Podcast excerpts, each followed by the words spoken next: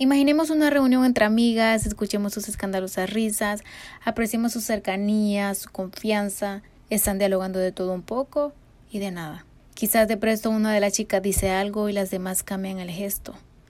Un breve silencio. Muy probablemente otra la abrace o tome su mano.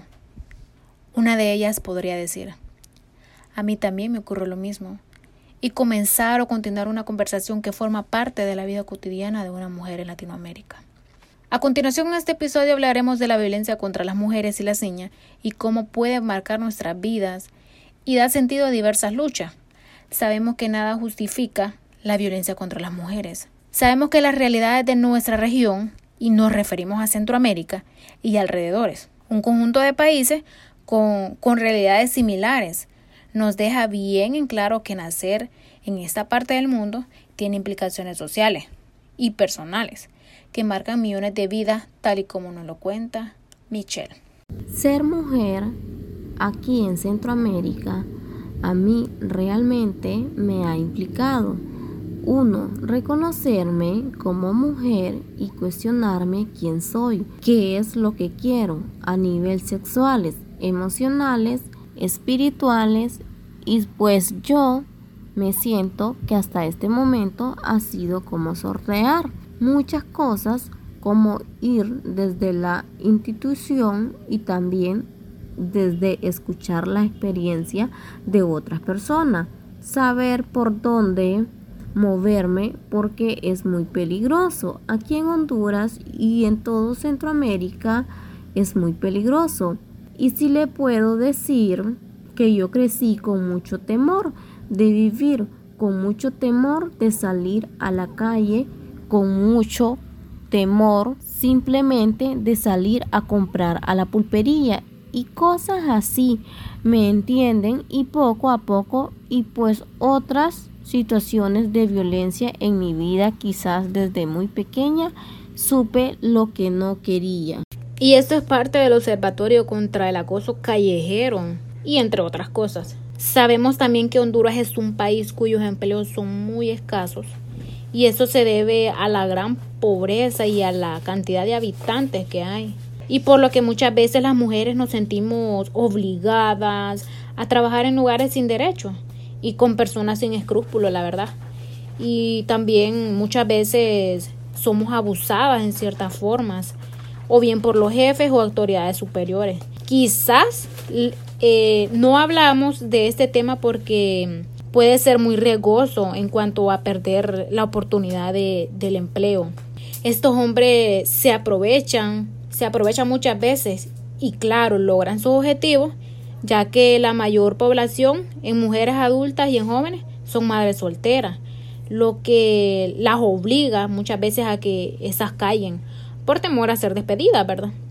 Y también por otra parte, si sabemos de violencia contra las mujeres y niñas, podemos enmarcar muchas veces situaciones tales como las, las empleadas domésticas, aunque no lo creamos en pleno siglo XXI, aún hay mujeres sufriendo maltrato de violencia, tanto en mujeres adultas como en niñas. El objetivo del agresor es intimidar a sus víctimas. Y en este caso las mujeres vulnerables, ¿cuáles son? Estas son aquellas mujeres que no tienen un nivel académico muy alto. Y claro, esto las habría ser mucho más, más vulnerables ya que se sienten con la necesidad de seguir donde están. Y no, solo y no solo eso, sino hasta donde, donde, donde no poder hablar. Por lo que realmente mm, están pasando por temor a sentirse no escuchadas y rechazadas. Acoso callejero. Las mujeres en los espacios públicos somos todos menos personas. Los hombres en este espacio público son crueles. Estos son uno de los casos más frecuentes del día a día de toda chica. Los hombres se sienten con este poderillo, se le puede decir así, hacia las mujeres. Una es por falta de cultura, educación y valores y la más lamentable, su machismo. Y es como importante recordar que esta imposición social de que las mujeres son para que estén en la casa haciendo todo el trabajo de cuidar mientras los hombres se ocupan de trabajar y de andar libremente en la calle. Entonces hay que reconocer que parte de la violencia en los espacios públicos especialmente es el acoso callejero. Viene de ahí. Para muchos hombres es molesto vernos en la calle o más que molesto nos ven como ese objeto con el que se puede opinar, el que se puede tocar y el que pueden expresar su deseo sexual de forma más abusiva. O sea, no nos ven como personas. El acoso es una de las formas de violencia más frecuentes y reconocibles en, toda nuestra sociedad y sin embargo es esencial pensar que estas prácticas son parte de un elemento estructural mucho más complejo. Podemos entender la violencia contra las mujeres y las niñas por dos grandes factores estructurales. El primero por un sistema de dominaciones masculinas, o sea, es decir, de poder y violencia que se ejerce desde los hombres específicamente, desde la forma dominante de serlo. Aquí tenemos a José Mendoza, es un educador y ginecólogo, trabaja con chavas y chavos, como él mismo lo dice, para aprender a intercambiar visiones sobre el poder en la vida de las jóvenes y de la región.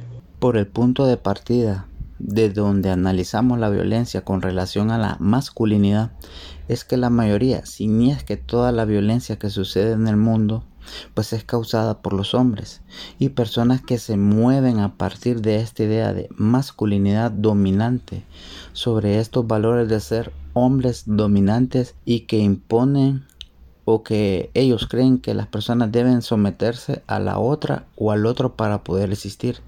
Y en este caso digamos para las mujeres. Y de la misma forma, la mayoría, y yo creía que toda la violencia es la que sufren las mujeres es por causa de hombres directa o indirectamente, por decisiones de hombres, por golpes de hombres, por complejidad de hombres y por estructuras hechas por los hombres. Jonathan Maldonado, coordinador de la Unidad Técnica para la Igualdad de Género y el Empoderamiento de las Mujeres, nos explicará de manera clara algunas formas en que la violencia contra las mujeres se manifiesta.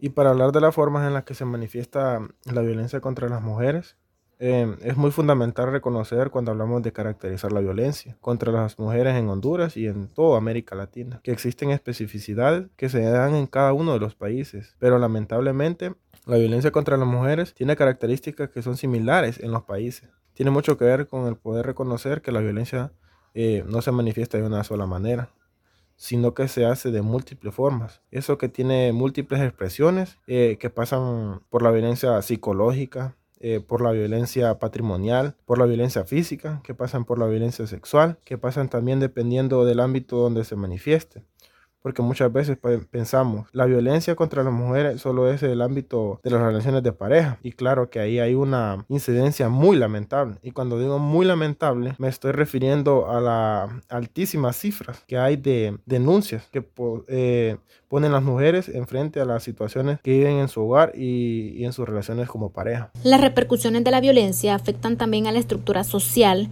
y al desarrollo de un país, su economía y tejido social tal como el abogado Omar García Alvarenga lo manifestó y describió sobre el informe de la cara escondida de la inseguridad. Aquí nada más quiero decir que esa violencia económica de las mujeres, además, tiene un gran impacto tremendamente negativo en el desarrollo económico de los países. Y hasta que lo terminemos de entender, nos podemos dar cuenta que es falta de inversión que estamos haciendo, porque así hacen los estados, la falta de decisiones que muchas veces toma el sector privado para incorporar a las mujeres, además es una pérdida económica, una violación a los derechos humanos de las mujeres. Los datos de los que disponemos actualmente plantean que el Producto Interno Bruto en nuestra subregión, en Centroamérica, podría aumentar en un 17 y 30%. O sea, que estamos hablando de una situación en la cual esa violencia que ya recae inaceptablemente sobre las mujeres genera unos problemas sostenidos en el corto y mediano plazo, con impactos económicos también que son de tipo inaceptable. Pensemos en esas diversas formas en las que manifiesta la violencia contra las mujeres, Tal cual señalaban los jóvenes anteriores, la violencia económica que genera dependencias, control financiero, psicológica a través del miedo y de la intimidación busca someter o aislar lo emocional, que mina el autoestima, insulta e infravalora casi siempre con abuso verbal. La violencia física, que tal cual es golpes, fuerza física e incluso la obstaculización del acceso a la salud. Por otro lado, la violencia sexual, que es básicamente obligar un acto sexual sin su consentimiento. De estas formas de violencia, que interactúan muchas veces de manera combinada, derivan otras manifestaciones, como el feminicidio o femicidio, la violación, el acoso y el ciberacoso, la trata y el matrimonio infantil. Pareciera que estamos hablando de conceptos que podemos hacer en este espacio, una especie de mapa del horror, y efectivamente, pero necesitamos entender y trasladar estas ideas a cuerpos, a mujeres con hombres y apellidos que son víctimas de violencia. No solo números no son conceptos, son niñas, adolescentes, mujeres que viven en sus cuerpos la realidad abrumadora de la violencia. Aprender a escuchar muy probablemente a nuestro interior, también a las demás personas, y esto implica un proceso de transformación personal y social. Se necesita una combinación de varios elementos para luchar contra la violencia contra las mujeres. Y para esto quiero empezar por un elemento que muy clave es modificar las normas sociales de género. ¿Y qué son las normas sociales de género? Son esas ideas que tenemos instauradas todas las personas, cómo funcionan los vínculos, las relaciones entre las personas en una cultura que es machista. Y es igual, estas normas sociales de género las hemos instaurado todas las personas, no precisamente los hombres, sino las mismas mujeres también tienen esas ideas que nos dicen cómo debemos comportarnos, qué podemos hacer. Una persona diferente de otra es la clave de lo que se debe transformar. La cara escondida de la seguridad es una combinación de elementos sociales relacionados con la realidad de nuestros países. Inseguridad, delincuencia, crimen organizado, falta de voluntad política. Vivimos en una región donde los derechos básicos terminan siendo un privilegio. Esto en gran parte por las causas estructurales de la desigualdad afectan no solo a la vida de las mujeres, sino a la sociedad completa.